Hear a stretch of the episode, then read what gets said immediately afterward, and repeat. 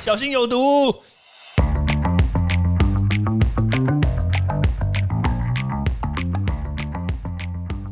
毒物去除了，人就健康了。欢迎来到昭明威的毒物教室。Hello，大家好。我相信你一定是个低头族，对吧？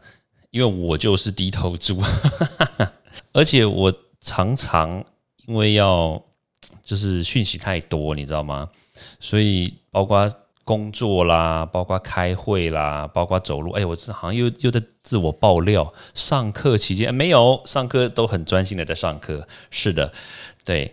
但是呢，真的有很多的时间啦，就是一不小心就被这个手机绑架，就是你一定要回讯息，但是有时候真的很麻烦，你知道吗？像像我有时候我的业务真的太多，或者是有时候要蕊通告，你知道吗？就真的你平常在吃饭的时候，其实也都是拿着手机在那边一直打字，要么就是讲电话，讲电话其实还好，但是但是你如果真的要。低着头盯着荧幕，然后一直打字的话，或者是有时候你要找资料，那真的就很麻烦。但是问题就来啦，其实我发现以我的年龄哦，我觉得理论上不应该会有那种视线模糊，然后有老花的那个趋势。但我不晓得你有没有啦。像我的同年龄层的一些朋友，有些比我年轻嘛，三十几岁。那其实都都已经开始有那种眼睛老化的那种现象，就是哎，感觉好像哎，怎么无法对焦啦？然后一定要把那个手机的那个亮度调很亮才会看得清楚，要不然就是要开始戴那个老花眼镜。哎，我真的看过我的国中同学，我靠，真的戴老花眼镜哎，我就觉得哇靠，真的假的？他们没有没有近视哦，他平常没有近视哦，然后就哎他戴老花眼镜，但是你也不要以为说你有近视。然后老花来了就可以负负得正，拍谁没有这种事？就是一个你看近看不清楚，看远看不清楚的一个痛苦。我怎么讲的，好像我很知道一样？对啦，有啦，有一点啦，就是这样啦。好，对，但是我我的意思是说啦，就是如果你可以好好控制你的手机使用的时间的话，其实对你的眼睛来说保护是好的。为什么？因为我们的读物教室不是永远都有一个开宗明义的一个原则，就是剂量跟时间嘛，对不对？你把那个手机，你看手机的时间啊，还有你这个看手机的这个长度啊，就是这个铺铺露在这个手机的这个蓝光的这个时间，其实呢，它就是很像是我们刚刚所讲的这个剂量跟时间的概念嘛。所以你看的时间越长，代表你铺路的剂量越高。那所以自然而然对眼睛的伤害就越大，但其实我是觉得，我们这种年龄层啊，或者是成年人，你的眼睛其实你可以控制嘛，除非你不要跟我讲说你控制不了，你是一不小心，我就手机就算拿起来摸一下啊，开会的时候啊，就是台上在讲什么，下面就一定是在那边弄自己的东西，这个真的很多了，但但我觉得这个是可以控制的。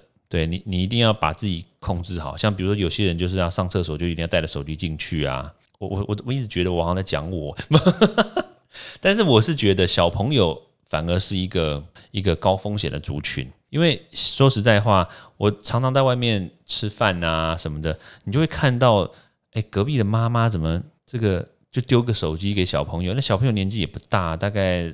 四岁啊，五岁、六岁这样子，他们小朋友就是拿了手机就一直看，然后拿了手机就打电动。可是你有没有想过一件事情？就是我们小时候，对不对？那时候还没有手机哦，我小时候还没有手机，然后通常都是会要求，就是你你看书啊，时间不要太长，然后灯光要充足，不然的话就会有近视。但是你你可想而知，现在的小朋友，对不对？他甚至还没有去上课，可是呢，你就。让他盯着手机这样看，盯着平板看，这样子对于他的眼睛来说，一定会造成很大很大的伤害，特别是蓝光。而且有些手机它的屏幕上面并没有贴那个防蓝光嘛，对不对？OK，所以其实我这边是建议大家啦，就是如果你有机会的话，甚至你也可以让你的小朋友呢，就是不要一直盯着手机。然后也不要一直就是看着这个荧幕，那有机会的话到外面去走一走啊，看看远方。说真的，真的是蛮不错的。但是，诶，如果你真的做不到的话，其实还是有方法可以补救啦。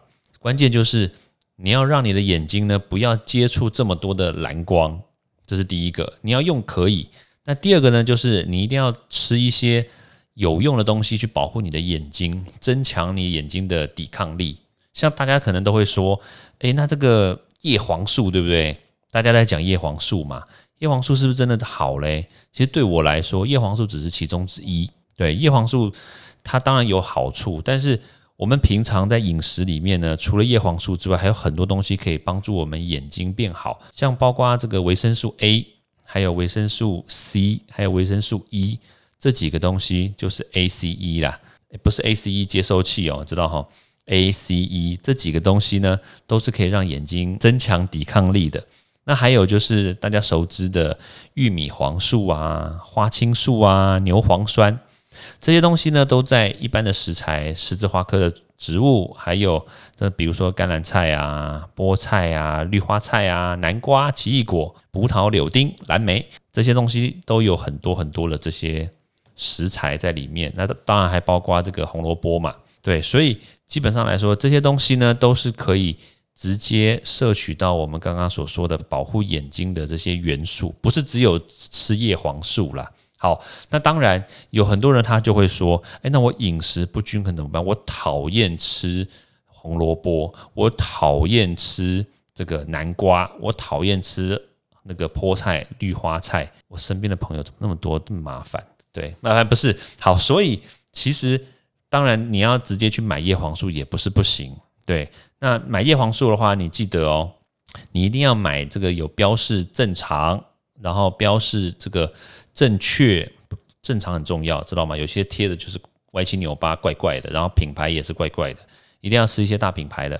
好，那当然叶黄素呢，它当然它是这个以脂溶性的，知道吗？所以叶黄素你吃多了对身体并不是好事哦。对，这个我还特别强调，因为我们刚刚所讲的这些对眼睛好的，其实大部分都是脂溶性的，除了维他命 C 之外。对，其实所以意思就是说。